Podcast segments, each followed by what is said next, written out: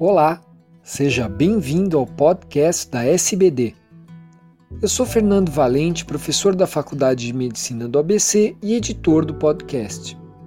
Esses programas contam com a participação de grandes diabetologistas brasileiros. Nessa edição, será apresentado um estudo de vida real sobre o impacto do uso de estatinas e fibratos no surgimento e na progressão da retinopatia diabética e do edema macular em pessoas com diabetes tipo 2.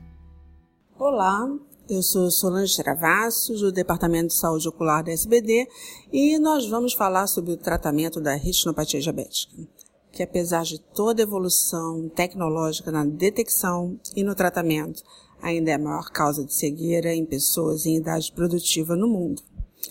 Tal fato extremamente preocupante, já que esperamos um importante aumento nos casos de diabetes nas próximas décadas, especialmente nos países em desenvolvimento, como o Brasil.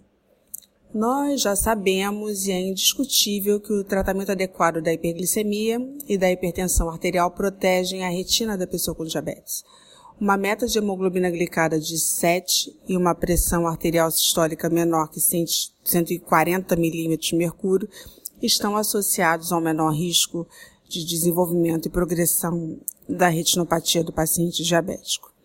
Entretanto, ainda parece existir um risco residual e alguns estudos sugerem que a dislipidemia, tanto o aumento nos níveis de colesterol quanto nos níveis de triglicerídeos, podem estar associados a esse risco.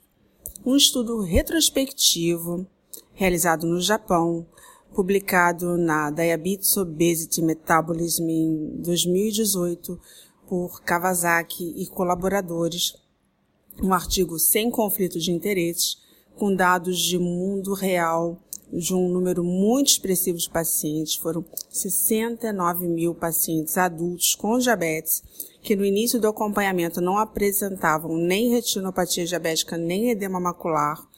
Essa amostra ela não incluiu pacientes com diabetes tipo 1 e foram avaliados novos casos de retinopatia diabética, de edema macular, de tratamento com laser, de injeções oculares de anti-VGF e vitrectomia em pacientes após um ano de uso de medicação antilipemiante, que, excluiu, que incluiu tanto estatina quanto fibrato.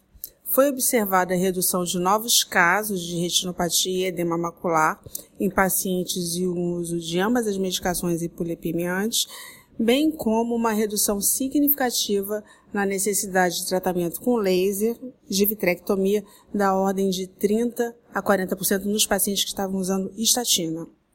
Esse estudo ele chama atenção novamente para o papel das drogas antilipemiantes no tratamento e agora também na prevenção da retinopatia diabética.